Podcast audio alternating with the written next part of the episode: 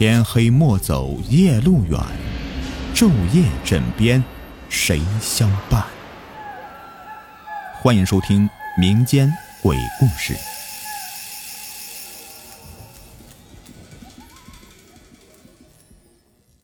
今天故事名字叫做《井底怪事》。这年有个村子闹旱灾，老百姓吃水成了问题。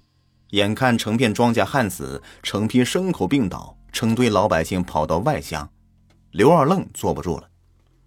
刘二愣对村民们说：“要凿口井救大家。”村民们直摇头，不信他的话。有村民实话实说：“二愣啊，你是一片好心，可是方圆几十里地，但凡有个地方能凿出井来，还用得着你来凿吗？再说了。”你家祖传的打井手艺多少年没有用武之地了，早在你的手里失传了吧？费那劲儿凿井，还不如到庙里拜菩萨求雨呢。这话说的刘二愣脸上是青一阵白一阵的。不过人家说的是实情啊，几百年来村里多少凿井能人都试过很多次了，愣是没有出过水。这不出水还罢了，还出过不少的事儿，很多挖井的。都死在了井里。刘二愣祖上也善于凿井，后来害怕出事就放弃了。刘二愣徒有凿井世家的名儿，他哪里凿过一口井啊？也怪不得别人嘲弄他。但这个刘二愣啊，是一个倔脾气，决定的事儿九头牛都拉不回来。没人帮忙，他自己凿井。刘二愣像模像样的在村子里转悠了七八天，最后啊选中了一个干池塘。他想这里的地势低，肯定是水脉经流之地，多半能凿出水来。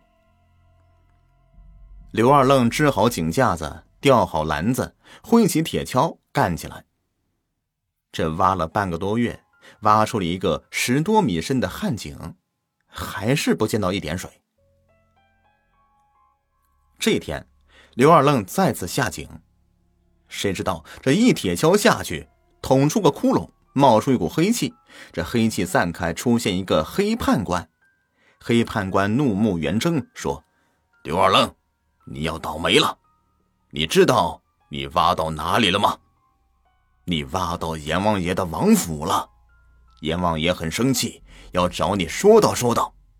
现在请吧。”说罢，轰隆一声，井底塌落，刘二愣就掉了下去。落地便是一个大厅，这厅上坐着阎王爷。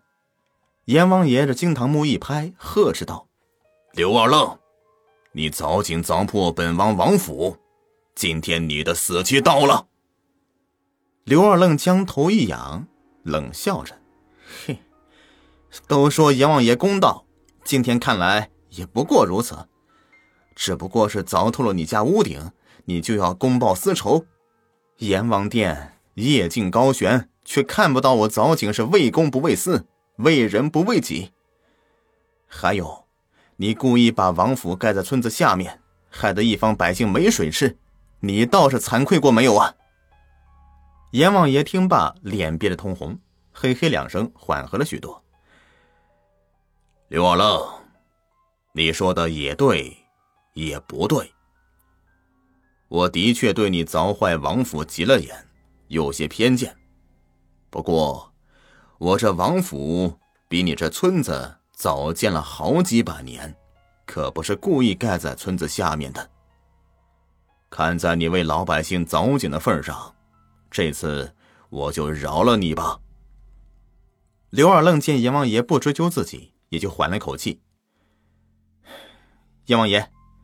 你能不能好事做到底啊？告诉我，附近哪里能凿井凿出水来？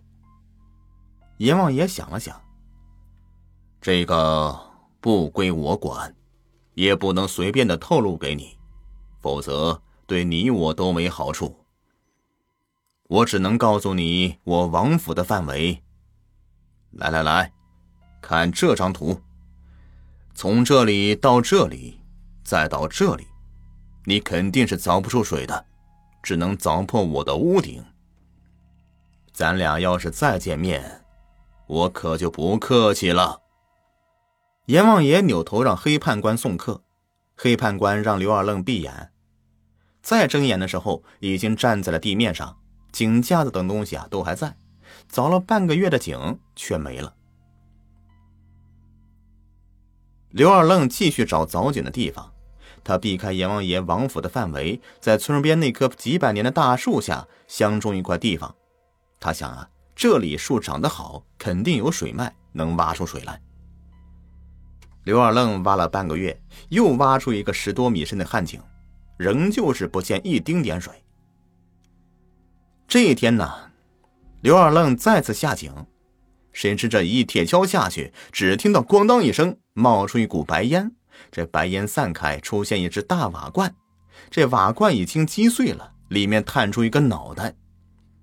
刘二愣凑近一看，哦，原来是一只活羊。这么深的地底下竟然有羊，难道你也是？钻到地底下找水喝的吗？羊瞪着大眼睛盯着刘二愣，突然说道：“刘二愣，你砸坏了我的土否？以后我在地底下还怎么生活？”刘二愣听羊说话，吓了一跳。呃，奇怪，这羊怎么会说话？你是羊精啊？先告诉你我是谁，再跟你说赔偿的事儿。我是羊。属于土之精，不分公母，五脏也是土做的。一般的羊怎么跟我比呀？两千年前，鲁国曾挖出我的同族，天下只有孔丘一人认识羊，从此天下人才知道了我们。你不读书，难怪不认识我。现在你要马上赔我一件土否？否则，你以后就等着倒霉吧。赔你土否倒也不难，只是有一件事儿。你在土中多年，附近哪里有水？你能告诉我吗？这一带土层非常的厚，所以我长期在这里。我最恨有水的地方。我只能告诉你我的活动范围。来来来，看看否片上的图。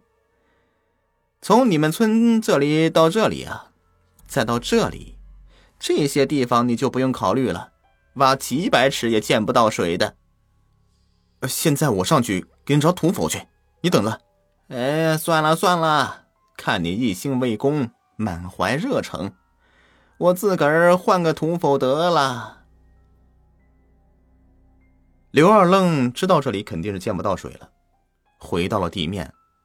再看时，凿了半个月的井又消失了。刘二愣避开阎王爷王府杨居住的范围，找了许久，在村中心的一口老井边上停下来。他想，听说这里几百年前曾冲过水，后来肯定是水层下降了，往下挖，说不定能挖出水来。刘二愣干了半个月，清除了老井的淤泥，又往下挖了十多米。仍旧是不见一丁点水。这一天呢，刘二愣再次下井，一铁锹下去，溅出一缕水花。刘二愣正要惊呼呢，这水花上就出现一只柴手龙身的怪物。刘二愣，你终于来了！我可以告诉你，这里你挖不出水。嘿，知道我的还真多。不过我不认识你，让我猜猜，你难道是这里的景龙吗？我确实是这里的景龙王，我是龙的儿子，叫睚眦。有个成语叫做“睚眦必报”，说的就是我的脾气。我不会行水，只会打架，谁惹我，我让他倒霉。阎王爷杨。都住这里，也得让我三分。没办法，这里是我的封地，我只能守着。几百年没水，倒也渴不着我。嘿，你是这里的井龙王，居然说出这么不负责任的话来！你把这井管理的没得水了，还说渴不着你？这水井是为你自己凿的吗？这么跟你说吧，等这里的老百姓都找不到水搬走了，这井就彻底废了，我这井龙王也就可以调动调动了。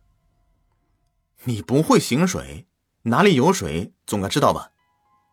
这里有一个暗河的水口，阎王爷、杨都不敢告诉你，因为那里是我管理的。我也不能告诉你，因为我自己还要喝，还要玩儿。你不告诉我，我就继续挖，直到挖到暗河水口为止。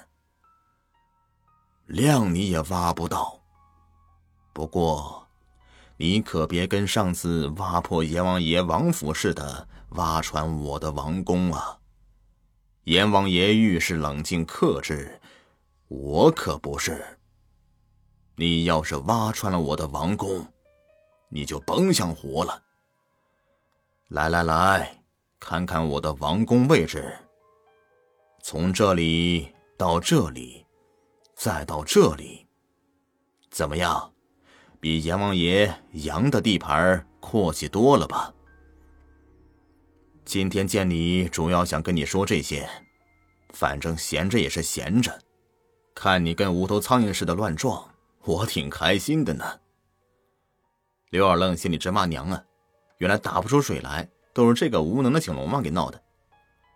但刘二愣不服，那咱就赌一把，要是我挖出水了，你就滚蛋。呵呵呵呵，口气不小啊！这个赌我打了，正好瞅个乐子。刘二愣爬上井，收拾东西回家。天天琢磨着在暗河水口的位置，在村里村外转了一遍又一遍。一天，刘二愣突然灵光一闪，回家拿出纸笔画起来。画完以后啊，就盯着那张纸看起来。看着看着，猛地一拍大腿就笑了，当即在自己的堂屋里搭起架子，动手凿井。果然，挖了三天，挖出了六七米的样子。一股清泉突然冒出来，这水面上也没出现什么怪物。刘二愣大喜，捧起水来喝了一口，这甘甜异常。他加紧赶工，砌好了井墙和井栏。等完工的时候，井中的水已经达到了三四米深了，不上升也不下降，成为一口完美的水井。刘二愣跑出家门，跑向村中的老井。沿着井沿喊“字”，“牙字”没想到这刘二愣轻松破解了暗河水口的玄机，磨蹭半天，厚着脸皮上来。刘二愣，当年我脾气暴躁，最恨别人凿井，也害了不少人。这几百年来修身养性，脾气刚好了些，跟你赌一次吧，还输了。我牙子虽然粗莽，却说话算数。我马上就从这里消失。不过，我就是不明白，你怎么能够知道这暗河水口就在你们家堂屋底下的呢？刘二愣嘿嘿一笑，哼，看你算条汉子，不妨告诉你，阎王爷、杨还有你，同在一片土地下。却个人自扫门前雪，只要不危及自己的地盘就行。你们都说了自己的势力范围，不让我去触碰，我避开你们三家在外面转，却发现竟没有地方下手。回家在纸上这么一划了，画出了阎王爷王府、杨驻地，还有你牙子王宫的位置图。只见这三个地方两两接壤，只有中间这一小块地空出来，那一小块地呀，竟然就是我家堂屋。我想，这暗河的水口肯定在这里了。只要能够挖出水来，我没地方住，又算得了什么呢？竟然让我凿井成功了，你说，这岂不是你们三家帮了大忙吗？牙子叹口气说：“啊，这是天意，还是回家跟我爹好好学几年行水的本事吧。”说罢，牙子缩进井里不见了。刘二愣当即告知了村民们，村民们争相到刘二愣家观看，人们惊叹不已，惊喜万分。